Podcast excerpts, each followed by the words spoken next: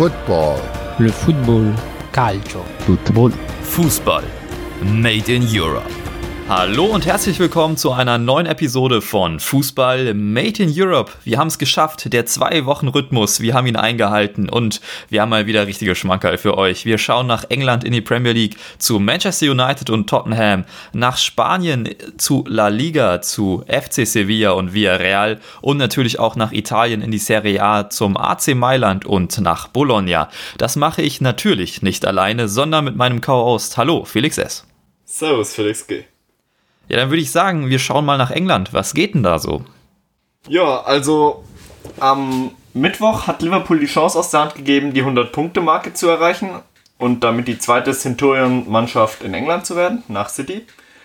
Nachdem sie 2-1 gegen Arsenal verloren haben. Von oben nach ganz unten. Norwich City ist sicher abgestiegen.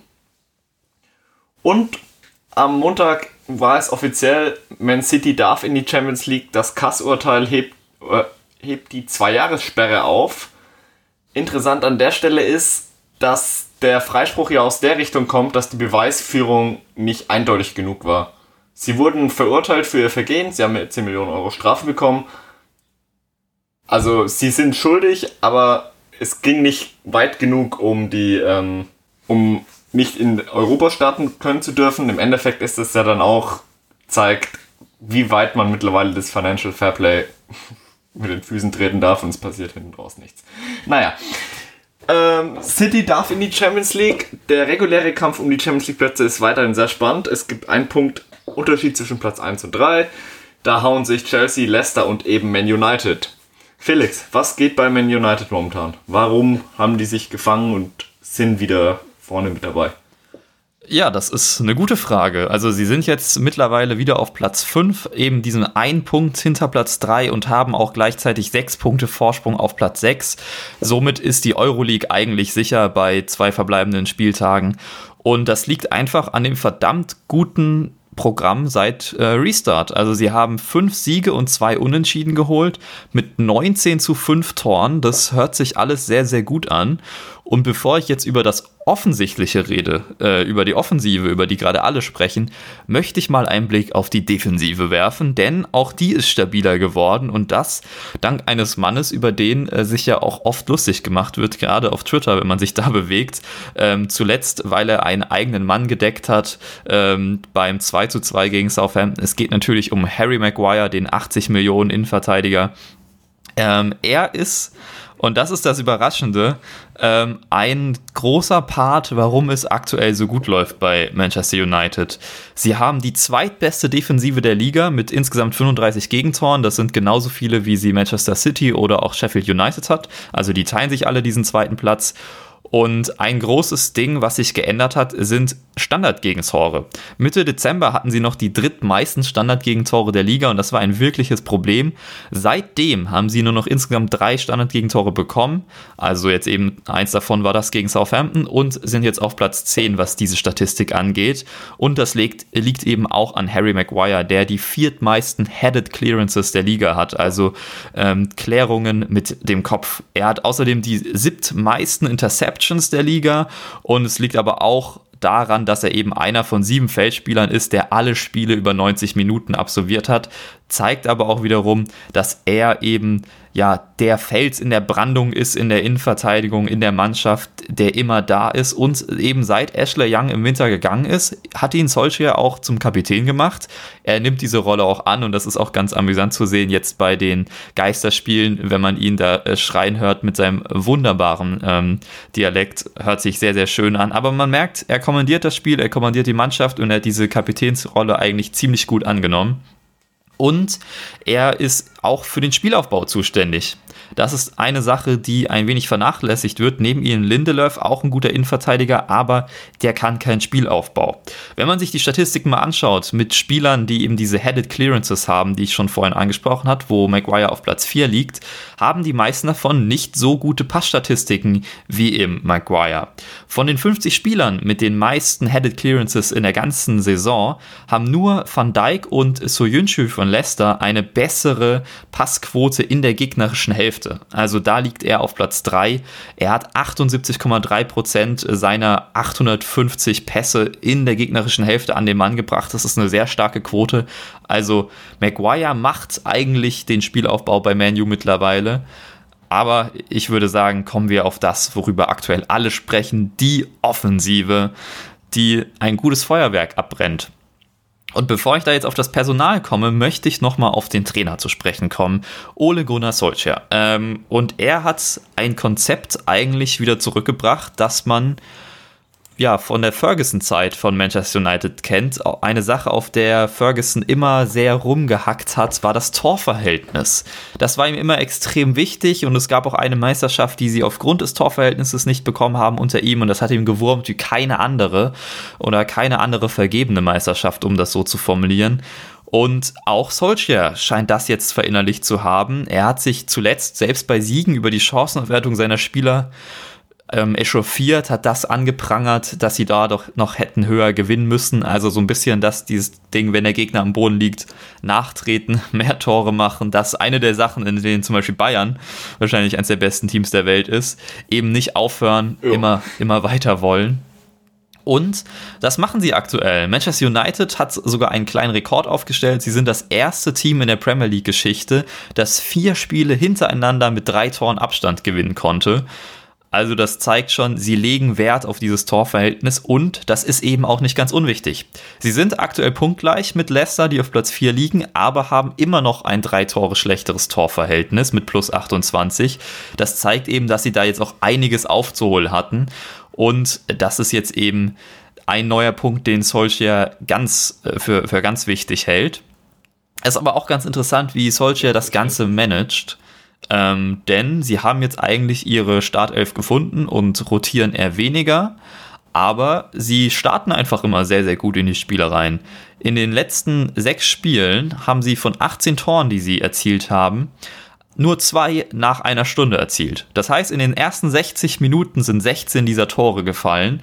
Sie starten stark, ziehen ihr Spiel mit ihrer Startelf durch, machen, brennen das Feuerwerk sozusagen schon ganz früh ab und danach werden ein paar wichtige Spieler ausgewechselt, geschont und so sind die wieder für das nächste Spiel fit. Er löst das eben nicht durch ähm, Rotation, wie das andere Teams machen, jetzt in dieser Corona, äh, ja, gut gepackten Fußballzeit. Und dann würde ich sagen, schauen wir doch mal endlich auf die Offensive. Wir haben ein 4-2-3-1, ähm, das er jetzt nur noch spielen lässt, also da wird gar nichts mehr dran gerüttelt. Bei den Zahlen ähm, muss man sich aber auch nicht drüber wundern, dass er daran nichts mehr ändert. Wir haben Martial in der Spitze, ein Bruno Fernandes dahinter, Rashford kommt über links und Mason Greenwood über rechts. Und jetzt haben wir eben 19 Tore, die sie in diesen sieben Spielen seit Restart erzielt haben. Und ich habe mir mal die Mühe gemacht, herauszuschreiben, wer denn daran beteiligt war. Und das lässt sich ähm, auf fünf Spieler herunterbrechen. Das sind jetzt allerdings nur Spieler, die auch Tore erzielt haben. Also da fehlen jetzt noch zwei, drei Assists. Das war in der Regel eigentlich One Bissaka. Ähm, und damit hätten wir dann, glaube ich, auch alle. Aber jetzt nur mal zu den fünf Spielern. Wir fangen an mit Pogba, der ein Tor, ein Assist hat. Dann kommt Greenwood mit vier Toren und einem Assist. Bruno Fernandes mit fünf Toren und vier Assists. Rashford drei Tore und drei Assists. Und eben ein Martial mit sechs Toren und zwei Assists. Wenn man jetzt Pogba so ein bisschen aus dieser Rechnung rauslässt, haben wir eben mit Martial, Rashford, Fernandes und Greenwood diese vier Offensiven, die einfach das komplette Offensivspiel auch machen. Und das ist ähm, schön anzuschauen, muss man sagen. Das ist sehr, sehr ansehnlich. Jetzt habe ich Pogba aber nicht einfach nur so erwähnt, sondern das hat natürlich einen Grund. Denn seit Pogba zurück ist, funktioniert die Offensive überhaupt erst so gut, beziehungsweise funktioniert besser. Denn wir haben auf den beiden Sechserpositionen einem 4-2-3-1 stehen aktuell in der Regel Pogba und Matic. Und davor waren das dann eben Matic und McTominay oder Fred auch noch. Und da war eben das Problem, dass die das Mittelfeld nicht so lenken konnten, wie ein Pogba es kann. Ähm, er bringt die Offensive wieder in Schwung. Er kann das Spiel initiieren. Er weiß, wann er es beschleunigen muss, wann er es etwas ruhiger angehen lassen muss. Und davon profitiert eben nicht nur die Offensive, sondern auch neben ihm Matic. Denn der kann sich jetzt wieder defensiv fallen lassen äh, zwischen die Innenverteidiger. Der kann sein Spiel wieder durchziehen. Seine Passquote hat sich seitdem Pogba da ist wieder extrem erhöht. Also da kommen viel mehr Pässe an. Er ist er kann wieder so spielen, wie er es eigentlich möchte. Sie haben ja auch vor kurzem erst den Vertrag mit ihm verlängert. Ich denke, ähm, das passt jetzt auch zu den Leistungen, die er wieder zeigt, seit Pogba da ist. Das ist einfach eine sehr gute Sechser-Kombination. Und dadurch, dass Pogba da ist und Matic sich jetzt zurückfallen lassen kann, gibt das auch neue Optionen für den Rest des Teams. Denn die Außenverteidiger mit Shaw und Wan-Bissaka können jetzt eben außen nach vorne schieben. Dann bildet sich mit Matic zwischen den Innenverteidigern sozusagen eine Dreierkette, die hinten bleiben. Und dadurch, dass Shaw und Wan-Bissaka nach vorne sind, also die Außenverteidiger, können Rashford und Greenwood, die eigentlichen Außen, in die Mitte ziehen. Wir haben dort Ein, mehr Platz. Okay. Ja. Eine, eine klassische 4-2-3-1-Taktik, die aber auch gut gemacht werden muss, wie wir sie schon oft besprochen haben. Ähm, und was hier ganz interessant ist, ist, dass wenn das passiert, sich Bruno Fernandes auch oft mal neben Pogba fallen lässt. Also er ist auch offensiv ähm, dabei. Das ist dann ab und zu der Fall, wenn Shaw, wenn er nicht ganz nach vorne schiebt, zieht der nämlich mit in die Mitte neben Pogba. Und wenn Shaw aber mit vorne ist, dann ist Fernandes neben Pogba. Das ist eine ganz interessante Dynamik, die da entsteht zwischen denen. Und ganz, ganz weit vorne, also bei Martial sozusagen, da gibt es viele Positionswechsel zwischen ihm und Rashford. Martial kann ein bisschen mehr mit dem Ball, Rashford braucht ein bisschen mehr seine Schnelligkeit, die er ausspielen kann. Und da gibt es dann eben viele Rochaden zwischen den beiden und das ist sehr, sehr schön anzuschauen. Und man hat eben den Faktor, dass man mit Pogba und Fernandes jetzt zwei sehr starke kreative Mittelfeldspieler hat und nicht mehr nur noch einen, den man aus dem Spiel nehmen kann, sondern man braucht jetzt eben zwei, die sozusagen gedeckt werden müssen. Und das fällt vielen Teams in der Prem dann doch schon sehr schwer. Also, ihr hört schon, das ist alles sehr, sehr gut, was die da machen. Und ich würde mal behaupten, das wird für die Champions League reichen da lehne ich mich jetzt, glaube ich, auch nicht allzu weit aus dem Fenster, wenn man sich denn jetzt die restlichen Partien anschaut, denn da wird es jetzt nochmal richtig, richtig spannend. Wir haben eben Chelsea auf Platz 3, die müssen jetzt noch ran bei Liverpool und gegen Wolverhampton am letzten Spieltag.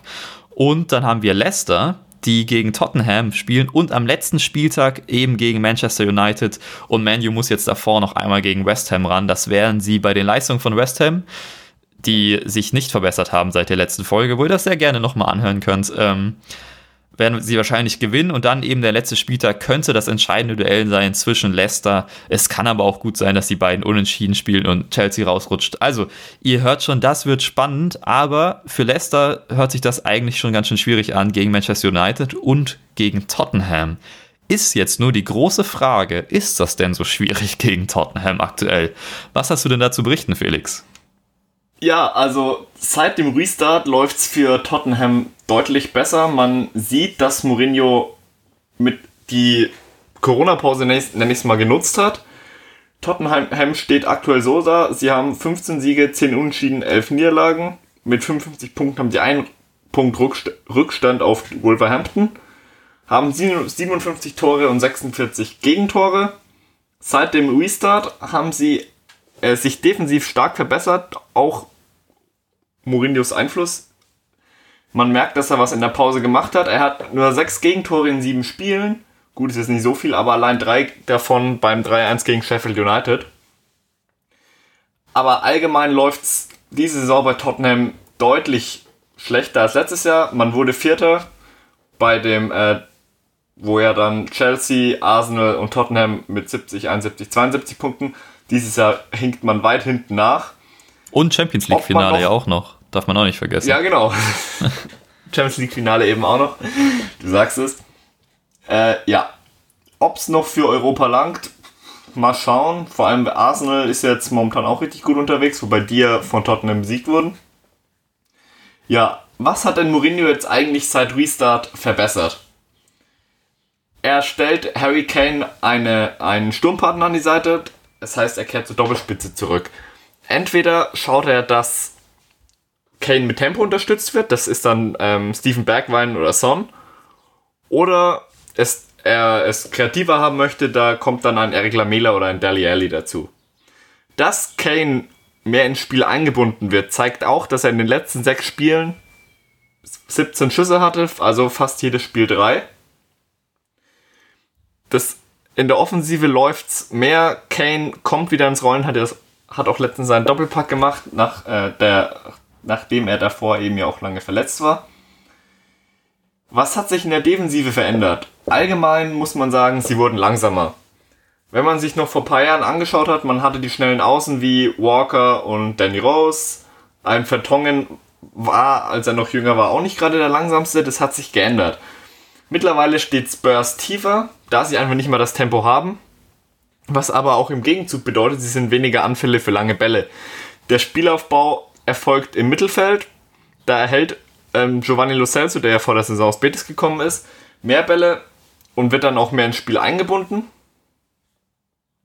Wenn es dann doch mal kritisch wird in 16er Nähe, dann hält sich Tottenham an die gute alte Kreisliga-Regel oder auf Englisch, when in doubt, kick it out, hoch und, breit, hoch und weit bringt Sicherheit. Der Ball wird rausgeschlagen, die Klärungen bringen Ruhe rein, Ruhe rein und man hilft sich wie. Und das hilft eben, sich zu ordnen, um dann weitermachen zu können. Allerdings problematisch ist das Ganze, dass es recht unausgewogen ist. Ich habe vorhin Jan Vertongen erwähnt, der noch gut ist, bisschen langsamer geworden, aber ist allerdings der einzige Innenverteidiger, dessen starke Position der linke Innenverteidiger ist. Man hat fünf Spieler, die rechte Innenverteidigung spielen können, wie Alderweireld, Sanchez, Juan Foyt, etc.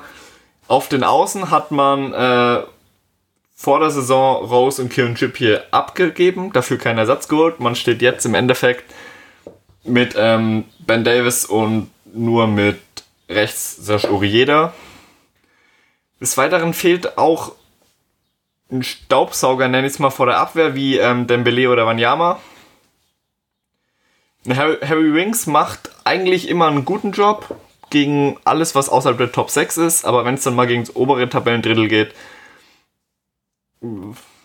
ist man auch nicht so zufrieden mit ihm. Wenn man sich mal das Mittelfeld genau anschaut, man hat viele Spieler, die oder viele dribbelstarke Spieler wie eben Bergwijn, Dombeling, Getson Fernandes, Lucas Moura, Lamela, Son und wenig passstarke Spieler. Ich habe jetzt ähm, bewusst Lo Celso nicht erwähnt. Er ist auch ein Dribbler. Im, er macht, muss aber viel für den Spielaufbau machen. Da wäre dann vielleicht ein, ein spielstarker Achter, der Lo Celso an die Seite gestellt wird. Oder ein Sechser, wäre vielleicht noch ein bisschen besser. Aber meinst um du das eigentlich, äh, sorry, äh, meinst du eigentlich, dass die, wenn jetzt in dem Mittelfeld, äh, ich, ich spreche jetzt mal an, ein Ericsson äh, noch dabei wäre, ob der da viel verändern könnte, beziehungsweise das ein wenig ausgewogener machen könnte? Ja, ich weiß nicht. Also auf jeden Fall bräuchte Tottenham meiner Meinung nach einen Sechser vor der Abwehr, der erstmal alles weghaut. Und danach eben jemanden, der den die Bälle eben bekommt und weiterverteilt. Und wenn man dann eben sagt, okay, gut, Mourinho bleibt bei seinem 4-3-3, wenn er nicht, ähm, weil er letztens beiden Spielen hat er 4-3-3 gespielt, äh, nicht Doppelspitze spielt, dann wäre ja noch Platz für einen Eriksen, sage ich mal. Du hast einen Wanyama-Spieler, einen Lo Celso und einen, der wirklich gefühlt alles kann, aka Eriksen. Ja. Und dann würde ich soweit gehen sagen, ja gut, Erik, aber ganz ehrlich, ein Spieler wie Eriksen kann immer einen Unterschied machen. ja, das stimmt. Aber du meinst, also ein, ein, weiterer Achter wäre wahrscheinlich eher das, was sie brauchen. Spielstarker Achter, genau. Ja, okay. Passstark, spielstark und dann natürlich auch, wenn wir schon bei unausgewogen sind, es gibt keinen zweiten Neuner. Kein Backup für Harry Kane. Als er verletzt war, war es eben oft, ähm, haben Son oder Lukas Mura die Rolle übernommen.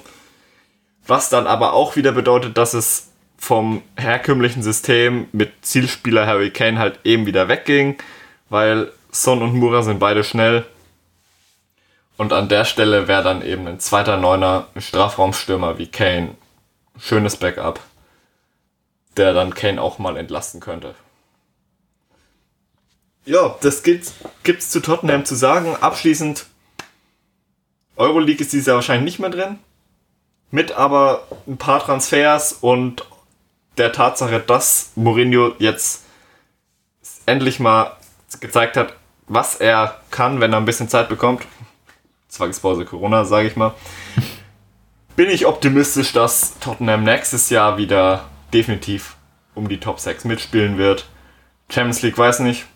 Da müsste man dann eben schauen, welche Spieler kommen und vielleicht die angesprochenen Baustellen, wie das angegangen wird. Aber nächste Saison würde geht es meiner Meinung nach bergauf. Okay, interessant zu hören. Schauen wir doch mal nach Spanien, Felix, oder? Ja, sehr gerne. Allgemein lässt sich sagen, Realmeister, herzlichen Glückwunsch. Letzte Folge haben wir angesprochen, dass es bei Betis scheiße läuft. Ja, Manuel Pellegrini ist jetzt neuer Coach. Ihr habt richtig gehört. Der Manuel Pellegrini, der bei West Ham noch Geld verdient. Und bei, ähm, auch bei Man City war. Der Trainerwechsel ist im Endeffekt nur die logische Reaktion auf die Talfahrtzeit Restart. Man befindet sich jetzt auch recht nah an den Abstiegsplätzen. Also Abstieg, damit wird Betis nichts zu tun haben, aber für einen Coach, der mit Lass mal nach Europa, äh, sorry, für einen Verein, der mit Lass mal nach Europa gucken gestartet ist, äh, ist es dann doch ziemlich bescheiden. Ja, viele Grüße an Werder Bremen. Apropos Abstieg. Espanyol ist sicher abgestiegen. Die Zugänge im Winter haben nichts gebracht. Äh, unter anderem ein Raúl de Tomas, haben wir ja drüber geredet. Im Januar. Die letzten sechs Spiele wurden allesamt verloren und dementsprechend sind sie jetzt schon sicher abgestiegen. Kike Setien sieht sich als der nächste sichere Coach, äh, sieht sich nächste Saison sicher als Barca-Coach. Was die Chefetage davon hält, bin ich mal gespannt. Und Valencia gewinnt mal wieder, nachdem sie zuvor vier Spiele ohne Sieg waren, drei Niederlagen und einen Unentschieden. Sie haben 2-1 gegen Real Valladolid gewonnen. Ja, dann Felix. Wenn man sich so die Tabelle anschaut, die oberen drei sind, ja, kennt man.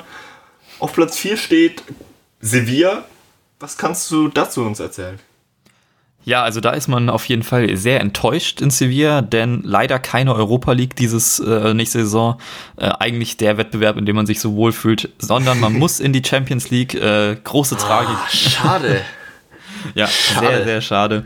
Aber man erhofft sich da noch ein frühes Gruppenausscheiden auf Platz 3 und dann ähm, kann man auch wieder die Europa League gewinnen, der allseits beliebte Wettbewerb dort.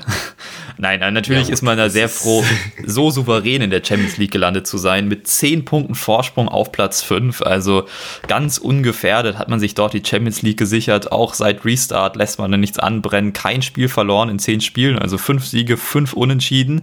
Und jetzt ähm, alle Minimalisten, ihr werdet euch freuen, bei 14 zu 5 Toren in 10 Spielen. Ja, ähm, Spektakel sieht anders aus. Ähm, sie spielen ein 4-3-3, das ballbesitzorientiert ist mit 58% Ballbesitz im Schnitt. Das ist ganz nett, ähm, aber mehr soweit auch nicht. Sie haben einen der ältesten Kader der Liga. Ähm, auf Platz 16 stehen sie dort mit einem Durchschnittsalter von 28,1 Jahren. Und ich denke, dass auch die Erfahrung einer der großen Pluspunkte ist, der sie dieses Jahr in die Champions League gebracht hat. Bei einer Liga, in der doch auch einige Mannschaften Schwächen gezeigt haben, wie jetzt eben zum Beispiel ein Betis oder auch ein Bilbao, von dem man vielleicht mehr erwartet hat, oder auch ein Valencia. Und da ist Sevilla ja, einfach Valencia immer beständig gewesen. Sorry? Ja, nee, Valencia definitiv. Also, wenn du Vereine ansprichst, die dieses Jahr weit unter ihren Erwartungen bleiben, was ich, ich nenne es mal Europa angeht, dann können wir definitiv Valencia, Sevilla, also Betis und dann halt eben auch wahrscheinlich noch Bilbao nennen, weil wir eben ja momentan erneut ein Retafe haben, Real Sociedad. Ja, genau. Ja, apropos Bilbao, die haben die drittbeste Defensive der Liga, zusammen mit Sevilla übrigens, über die ich jetzt gerade spreche. 36 Gegentore, das ist schon ziemlich gut. Ähm, offensiv hingegen sieht's nicht ganz so toll aus bei Sevilla. Also man kann es jetzt, man hat dort Lukas Ocampos, der spielt eine überragende Saison mit äh, 14 Toren, wobei man auch sagen muss, dass fünf davon elf Meter sind, aber da komme ich später noch drauf zu sprechen.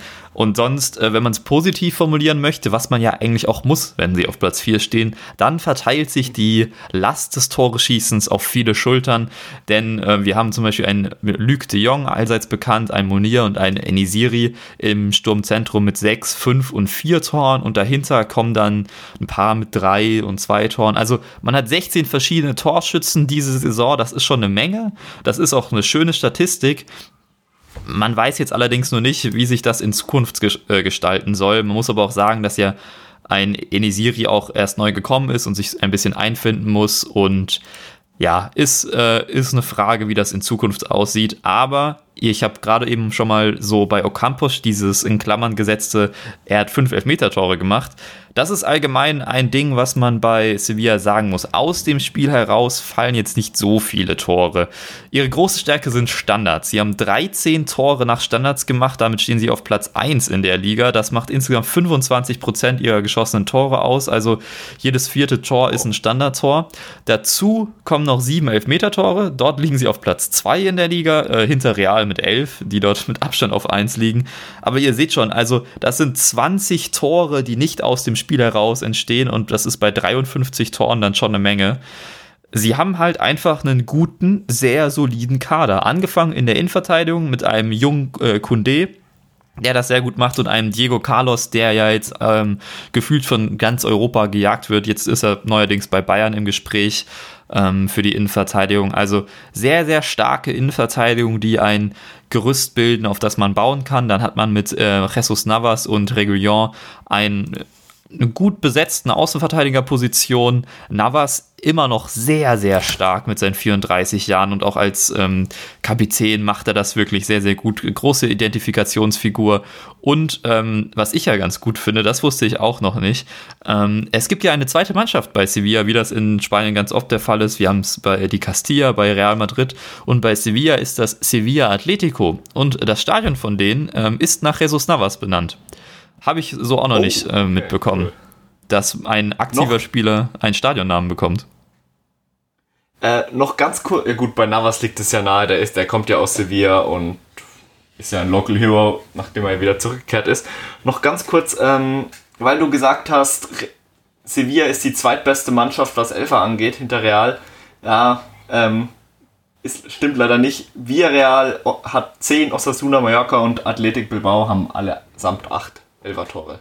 Oh, dann hat mich äh, da Who Scored belogen. Da muss ich, muss ich den Blame weiterreichen. Oder ich habe es mir falsch aufgeschrieben. Kann auch gut sein. Aber okay, gut, guter Einwurf auf jeden Fall. Fakten sind wichtig.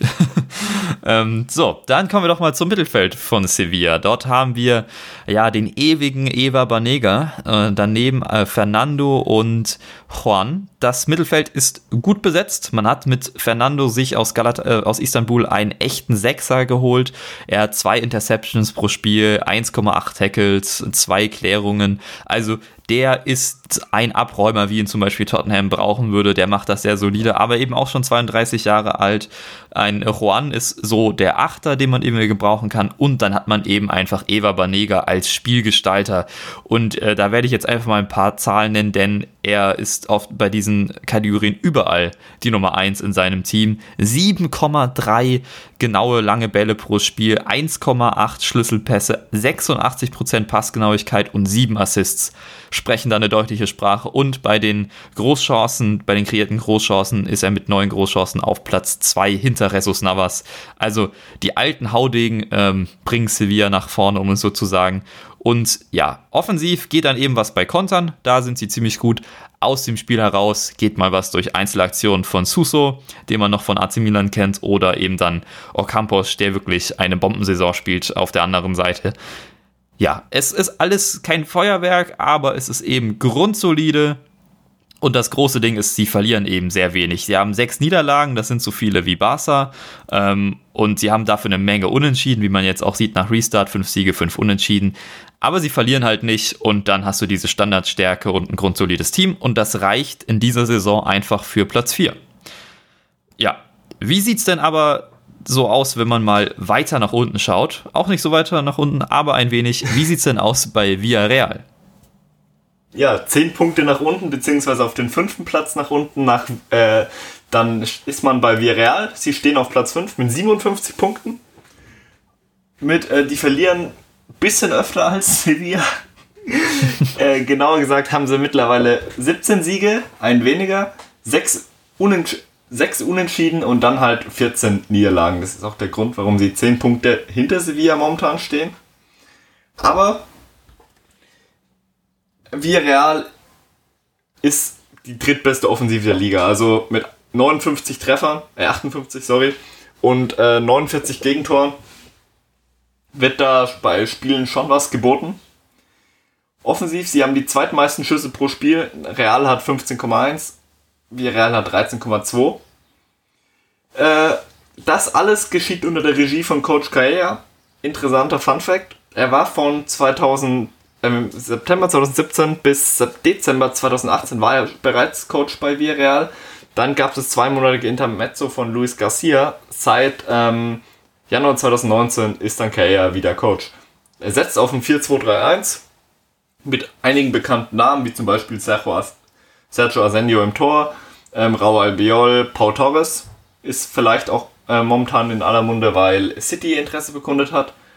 Alberto Moreno ist den meisten wahrscheinlich noch von Liverpool äh, im Kopf geblieben, ist aktuell Linksverteidiger. Auf der 6 haben wir einen Sambo Aguisa, wer, welcher sehr interessant ist, auf den komme ich gleich nochmal zu sprechen. Und ähm, nebendran steht ein Manu Trigueros oder ein Vicente Iborra. Die Offensive ist das Prunkstück bei Villarreal. Gut, bei der drittbesten Offensive liegt es auch recht nahe. Man hat einen Santi Cazorla, welcher elf Tore und acht Vorlagen hat. Man wurde vor ein paar Jahren wurde ihm ja nochmal vom Arzt gesagt, dass er wahrscheinlich nie wieder laufen gehen kann, nachdem man sein Bein amputieren musste. Also dafür sind elf Tore und acht Vorlagen dann doch eine recht solide Bilanz. Er hat aber, äh, was dazu kommt, er hat acht, also acht Elfmeter-Tore. Acht Elfmeter-Tore, das sind, ist ein Elfmeter-Tor als ähm, ganz Sevilla hat. Generell hat, äh, Ja, den Seitenhieb konntest du nicht liegen lassen, oder? Nee, den musste ich weiter mitmachen. Villarreal hat die zweitmeisten Elfer der Liga mit 10. Ja, was kann Villarreal noch außer Elfer schießen? Nämlich kontern. Sie sind die beste Kontermannschaft der Liga. Die beiden zweitbesten Konterteams Real Sociedad und Alaves haben beide vier. Also, äh, so viel dazu. Um bei der Offensive zu bleiben, Casola gibt die Vorlagen und Geran Moreno ähm, ist im Endeffekt der Zielspieler, 16 Tore, 5 Vorlagen, aber man hätte, hat eigentlich auch, man hat auch noch so rum ein Moy Gomez, 4 Tore und 3 Vorlagen in 25 Spielen oder im Winter gekommen ein Paco Alcázar. Was interessant ist, Karl Toko Ekambi mit 6 Toren, 2 Vorlagen in 17 Spielen, also auch eine recht solide Quote, wurde im Winter abgegeben, äh, nämlich an Lyon verliehen. Es läuft trotzdem. Man hat inklusive Ekambi im Laufe der Saison 15 Torschützen, war, was eigentlich auch recht gut ist. Bei Sevilla Einer weniger als Sevilla. drei- Genau, ja. Sevilla hat viele mit 3 und 4 Torschützen. Bei ähm, Villarreal sind es viele, die 2 haben.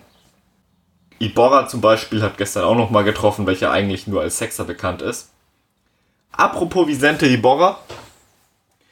Weiß nicht, ob ihr die Schlacht im Kolosseum oder die, ähm, die Schlagzeile Das U-Boot gewinnt den Krieg gelesen habt. Eigentlich ist Villarreal eine der fairsten Mannschaften der Liga mit 76 Gelben und eine rote. Diese rote gab es eben bei der Schlacht im Kolosseum. Was war das?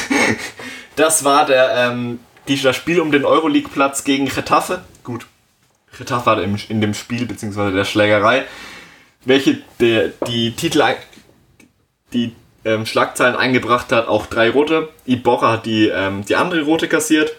Die Schubserei am Ende war so intensiv, dass die Polizisten eingreifen mussten und Schiri schützen. Mit dem Sieg gegen Retafe hat sich dann Villarreal vorbei auf den sicheren Euroleague-Platz geschoben. Retafe Aber kann man schon sagen, auch also- gegen Atletico verloren. Äh, sie wollen es. sie wollen auf jeden Fall in die Europa League. Der, der Kampfeswille ist da. auch. Retafe auch. Also Retafe hatte ja drei rote. Wobei ähm, Retafe Ja. ist ja auch dafür bekannt, nicht gerade Also der Europa League Platz in Spanien ist äh, wortwörtlich umkämpft. Kann man so stehen lassen, definitiv. Ja gut, ja, dann, dann, bleiben ich. wir doch gleich. Bleiben wir in Südeuropa, oder? Ja, das war auch die Überleitung, die ich machen wollte. Was geht denn in Italien, Felix? Ja, ähm, man kann sagen, dass es ähnlich wie in Spanien ist. Die Champions League-Teilnehmer stehen fest. Auf der einen Seite AS Rom hat gut 12 Punkte Rückstand in, in 5 Spielen, dementsprechend nur noch theoretische Chancen. Dementsprechend sind die, die vier Champions League-Teilnehmer Juve, Inter, Atalanta und Lazio. Interessant ist, dass Atalanta mittlerweile Juve-Verfolger Nummer 1 ist, wenn man es so sehen möchte. Juve spielt nur 2-2 gegen Atalanta. Also jetzt hat Atalanta 7 Punkte Rückstand auf Juventus. Du, ähm, Juve spielt 2-2 durch zwei Elfmeter-Tore. Der eine fällt in der Nachspielzeit. Juve hat nur zwei Punkte aus den letzten drei Spielen. Sie lassen Punkte liegen, welche dann aber von der Konkurrenz nicht so ganz genutzt werden können. Kommen wir später gleich nochmal drauf. Inter hat nur noch eine theoretische Chance auf die Meisterschaft. Sechs Punkte Rückstand auf Juve bei fünf verbleibenden Spielen. Ja, dass Inter jetzt noch mitmischen kann, sagt ja, dass neben das Atalanta mischt jetzt auch wieder mit. Die haben einen starken Lauf, aber was ist eigentlich mit Lazio? Die waren ja eigentlich bis auf einen Punkt hinten dran. Wundert mich irgendwie, dass die jetzt ein bisschen abgeschlagen sind. Vielleicht war das ja das ähm, 3-2 gegen Atalanta, wo die dann nochmal Punkte gelassen haben. Ja, da gab es aber, aber, nicht nur das 3-2. Da gab es auch unter ja, genau. anderem ein äh, 0 zu 3 gegen AC Mailand, über die ich gleich sprechen werde. Aber bevor ja. ähm, ich, ich, das Zepter wieder an mich nehme, möchte ich überleiten zu dir. Denn ich, äh, das ist ehrlich gesagt ein Team, das, das ich vorgeschlagen habe. Das mache ich jetzt hier einfach mal so transparent, weil ich das äh, sehr spannend finde. Und wenn ich mal dazu komme, ein Spiel zu sehen, in dem sie mitspielen, sich das immer recht gut schauen lässt und irgendwie auch immer Spaß macht und ich auch einfach die Stadt sehr sympathisch finde. Es geht um Bologna. Was aber, was zeichnet die denn aus oder wo stehen die denn überhaupt in der Liga, Felix? Ja, Bologna ist Zehnter. Um kurz auf die äh, Zahlen zu schauen, Zehnter mit 43 Punkten. Sie haben 14 Punkte auf den 18. Lecce. Warum erwähne ich den 14 Punkte Vorsprung? Weil sie sich mittlerweile im Mittelfeld etabliert haben. Letztes Jahr waren sie auch schon Zehnter. In den beiden Jahren davor waren sie, waren sie zweimal 15. und sind fast abgestiegen. Dieses Jahr haben sie sich, stehen sie da recht solide da. Kurz noch für die Zahlen: 47 Tore, 52 Gegentore. Warum sind sie so stabil geworden in der letzten Saison? Das kann man eigentlich fast am Coach Sinisha Mihailovic festmachen. Ist letztes Jahr im Januar gekommen. Im Juli erkrankte er dann an Leukämie sein Vertrag wurde verlängert. Mittlerweile geht es ihm wieder gut. Er hat auch gesagt, er macht mittlerweile viel Sport, lange Läufe. Er ist wieder fit. Schön das zu hören. Die Bilanz der Saison ist ausgeglichen. Zehn, äh, äh elf Siege, 10 Unentschieden, 12 Niederlagen. Sie ärgern ganz gerne mal die Großen. Mit einem 1-1 gegen Napoli, einem 2-1 gegen Inter, gewinnen 2-3 gegen Rom. Gut, sie haben auch gegen Lazio und gegen Juve verloren, aber Apropos 2-1 gegen Inter. Das 1 1 erzielte Musa Juvara. Ist eine schöne Geschichte. 2016 kam er als 14-Jähriger mit dem Boot von Gambia nach Italien als Flüchtling. Hat dann bei Virtus Avigliano äh, in der Provinz gespielt. Wurde, kam, ging dann nach Chievo Verona. Er wurde da von der, von, vom Trainer der, äh, der Mannschaft adoptiert. Weil er, er ist weise auf jeden Fall, er, er war dann bei Chievo, im, äh, im Sommerwechsel er von Chievo Verona zu Bologna, debütiert im Dezember und hat dann letztes das 1-1 erzielt. Schöne Geschichte. Was gibt's noch zu Bologna zu sagen? Bisschen auch spielerische zu schauen. Also, sie spielen in einem 4-2-3-1, manchmal auch in einem 4-1-4-1. Vor der Abwehr gibt's einen Gary Medell, welcher abräumt. Kann man so sagen, er ist im Endeffekt der Fernando von Sevilla, dann gibt es noch einen Lukas Gorubski, die Karrieremodus-Legende aus FIFA 18. War das oder ist es FIFA 19 gewesen? Ah, FIFA 18. Ich glaube, FIFA 18, oder? Okay. Ja, FIFA 18. Dann auf den Flügeln haben wir äh, Nicola Sansone, Musa Barro und Riccardo Orsolini. Musa Barro kam im Sommer geliehen aus Atalanta. Und er ist im Endeffekt einer der Schlüsselspieler. Hat in äh, 14 Spielen 8 Tore, eine Vorlage.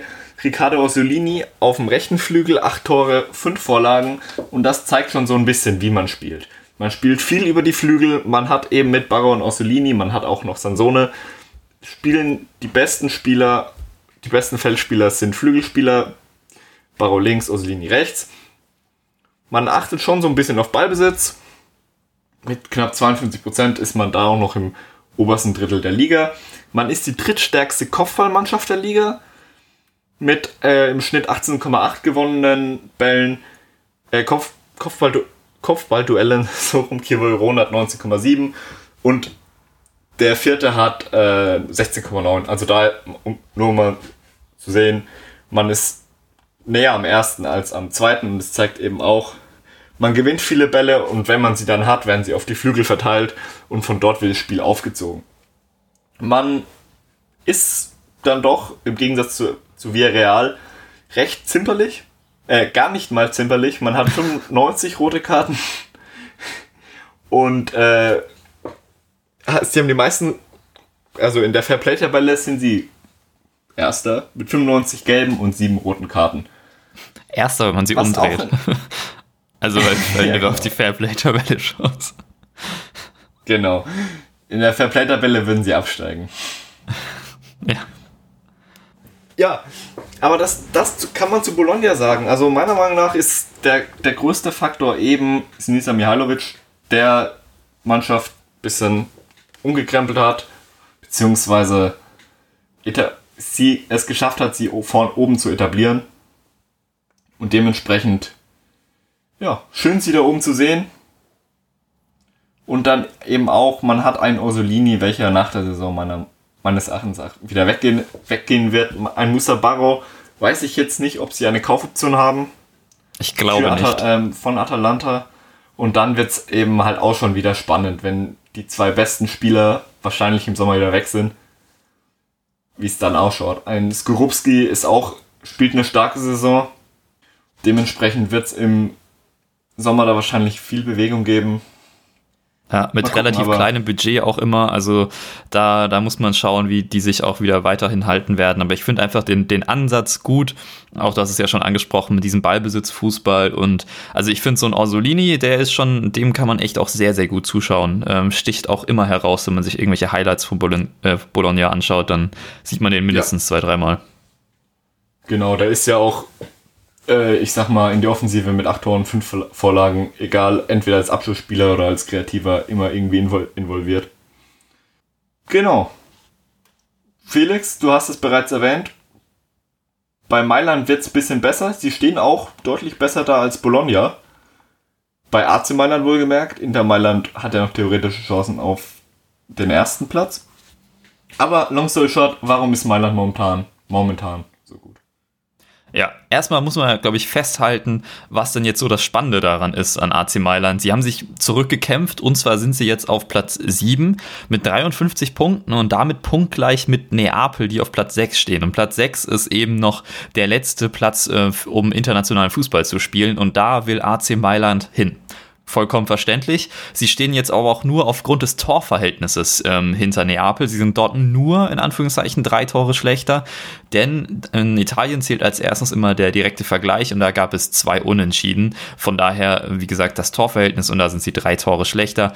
Äh, von den Punkten her wird sich da jetzt auch nicht so viel tun. Sie werden wahrscheinlich Platz 6 oder Platz 7, denn sie haben, äh, sie sind vier Punkte hinter Platz 5, der auf dem AS Rom steht und sechs Punkte vor Platz 8. Also das wird Platz 6 oder Platz 7 und natürlich hoffen die Mailander Fans auf Platz 6, vollkommen verständlich. Aber sie haben jetzt eben seit dem Restart überhaupt erst die Chance auf diese internationalen Plätze, die schon so ein bisschen ja, verschenkt geglaubt waren. Sie haben fünf Siege, zwei Unentschieden, eigentlich die gleiche Statistik wie bei Manu und auch eine ähnliche Torstatistik mit 20 zu 8 Toren. Unter anderem war bei diesen Spielen Siege gegen AS und Lazio Rom und gegen Juve dabei und eben auch noch das Unentschieden gegen Neapel. Also das waren jetzt nicht irgendwelche Mannschaften, die sie da weggefegt haben, sondern richtig gute Mannschaften. Unter anderem gegen Juve hat man ein 0 zu 2 gedreht zu einem 4 zu 2. Das sind schon wirklich starke Leistungen und Jetzt kommt natürlich die Frage, die du auch schon gestellt hast, warum sind sie denn plötzlich so stark?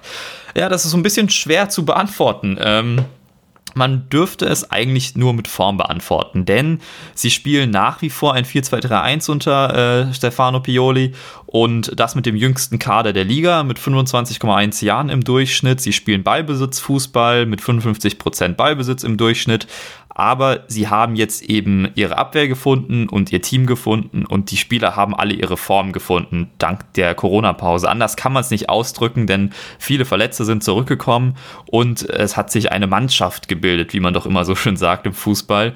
In der Abwehr haben wir jetzt äh, von links nach rechts Theo Hernandez, den, als wir das letzte Mal über AC Mailand gesprochen haben, der dort als einziger Lichtblick galt. Der hatte jetzt sogar mal als einziger von denen eine kleine Formkrise, hat aber auch da wieder zurückgefunden. Dann hast du einen Romagnoli und einen Simon Kier und eben auf rechts jetzt einen Conti, der sich dort durchgesetzt hat. Jeder davon ist aktuell einfach gut drauf, hat eine starke Form und mit Kier wird man äh, wahrscheinlich, den wird man wahrscheinlich sogar fest von Sevilla verpflichten. Der war bisher nur ausgeliehen. Der hat einfach in den letzten Spielen sehr überzeugt. Dann hast du auf der Doppelsechs Kessier und äh, Benacer, die ein sehr, sehr gutes defensives Mittelfeld bilden. Benacer ist in diesem Fall wirklich der Abräumer, der gebraucht wird, hat äh, die meisten Tackles im Team, hat äh, die zweitmeisten Interceptions. Er ist aber auch äh, für den Spielaufbau zuständig, wenn denn mal lange Bälle gebraucht werden, denn dort schlägt er die ähm, zweitmeisten mit 3,2 äh, Accurate Longballs pro Spiel. Das sind also wirklich starke Werte und wer in letzter Zeit auch auffallend stark war, ist eben Kessier. Wirklich als Antreiber und als Motor der Mannschaft. Das ist so ein Achter, wie man ihn sich eigentlich wünscht. So ein richtiger Box-to-Box-Spieler hat jetzt auch drei Tore in diesen sieben Spielen erzielt. Unter anderem sein absolutes Traumtor gegen Parma im letzten Spiel, das sie 3 zu 1 gewonnen haben. Wenn ihr das noch nicht gesehen habt, unbedingt mal reinschauen. Richtig schönes Ding. Vor allen Dingen die Reaktion von Slatan darauf ähm, hat mir ein Lächeln ins Gesicht gezaubert. es mal so zu sagen. Dann haben wir noch einen bärenstarken Hakan Çalhanoğlu, der seit Restart drei Tore und vier Assists ähm, hat und ähm, offensiv einfach der Mann aktuell ist. Ähm, wie gesagt, schaut euch Highlights an und ihr werdet den Namen Chalanolu wahrscheinlich mindestens zehnmal pro Highlight-Clip sehen.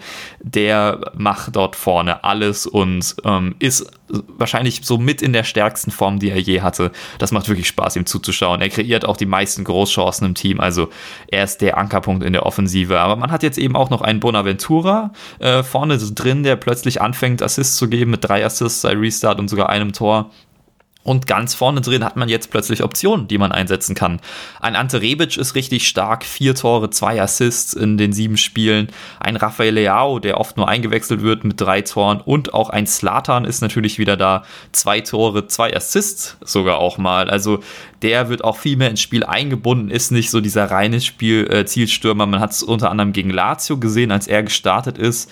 Ähm, das hatte eine andere Dynamik als mit Rebic. Rebic ist immer sehr aufs Pressing fokussiert. Slatan lässt sich auch mal fallen und ist eher die Anspielstation. Also man hat einfach verschiedene Optionen, wie man offensiv spielt und die werden auch genutzt, je nach Gegner. Da wird dann auch viel gewechselt und dann hast du einfach Leute, die treffen alle äh, in der Offensive außer Slatan outperformen ihre Expected Goals um einiges. Ähm, das ist schon wirklich beeindruckend. Also daher dieses Argument der Form Sie sind einfach aktuell sehr formstark und ähm, man muss sagen, ein Ante Rebic, der ja wirklich so schwach reingestartet ist. Ich weiß noch, das letzte Mal, als ich über Milan gesprochen habe, da konnte man nur über Ante Rebic herziehen und jetzt kann man ihn eigentlich nur noch loben. Der hat ähm, eine Torquote von, äh, also er trifft alle 113 Minuten. Das ist mit Abstand das Beste bei AC Mailand. Das ist schon wirklich stark. Er spielt auch oft gar nicht mal die 90 Minuten. Das liegt aber auch daran, weil sein Spielziel eben so intensiv ist ähm, und man das, glaube ich, einfach schwer über 90 Minuten durchhalten kann bei so vielen Spielen. Ähm, von daher, also Ante Rebic wirklich sehr, sehr stark, Chalanolu und dann eben auch ein Kessier und man sieht schon, man hat einfach so eine Achse, die durchgeht und hinten ein Romagnoli, der jetzt sogar angefangen hat mal zu treffen. Also ja, da, da baut sich einfach was auf und es wird jetzt eben spannend zu sehen, wenn denn Ralf Rangnick kommen sollte, was ja das große Gerücht ist. Da scheint es jetzt, äh, habe ich heute früh noch gelesen, Schwierigkeiten zu geben, da man wohl um die 8 Millionen noch bezahlen muss, um ihn loszueisen. Ähm, ich würde mal behaupten, es wäre nicht das Allerschlimmste, wenn er doch nicht kommt, weil Pioli ja jetzt seinen Job ähm, so gut macht. Und falls doch, ja, bin ich mal gespannt, ähm, die Dynamik zu sehen, wenn ein Ralf Rangnick auf einen Slatan Ibrahimovic trifft. Das ähm, kann ich mir doch sehr amüsant vorstellen. Ja, und so äh, bleibt es spannend, ob Mailand oder Neapel es äh, in die internationalen Plätze schaffen. Mailand oder Neapel, Hauptsache Europa. Nochmal ganz kurz. Ja. Wegen Slatan und Rangnick, ich glaube, sie würden nicht aufeinandertreffen. Hat Slatan nicht nur einen Vertrag bis Saisonende? Ja, aber es, es, steht wohl sogar eine Vertragsverlängerung im Raum. Also, ähm, ah, okay. ich weiß nicht, ob das vielleicht auch davon abhängt, ob Rangnick kommt. Das kann ich mir auch vorstellen, dass Slatan das schon weiß, beziehungsweise potenziell er weiß ja nicht, wer Rangnick ist. Gab es ja äh, vor ein paar Tagen nach dem, nach dem Sieg das schöne Zitat, dass er eben nicht weiß, wie wer dieser Ralf Rangnick sein soll. Ähm, ja, ehrlich gesagt würde ich mir wünschen, dass er noch ein Jahr bleibt, einfach nur um das mitzuerleben. Ähm, wahrscheinlich die Mailand-Fans würden sich nicht wünschen, denn dann hast du wieder den Zirkus der letzten Jahre, den man ja eigentlich nicht braucht. Aber es ist nun mal ein großer Verein äh, und wir kennen das, große Vereine haben auch immer großes Potenzial für Zirkus. Ähm, I'm looking at you, Hamburg. Also, äh, wer weiß, was da noch so kommt. Jo, dann würde ich sagen, haben wir es mal wieder Ja. geschafft.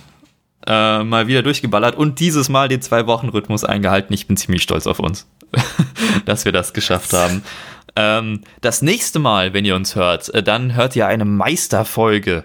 Dann werden wir nochmal durchgehen, wer warum Meister geworden ist und warum es eigentlich immer die gleichen sind. Das werdet ihr dann auch, auch bei uns hören. Ähm, und warum sie das denn geschafft haben.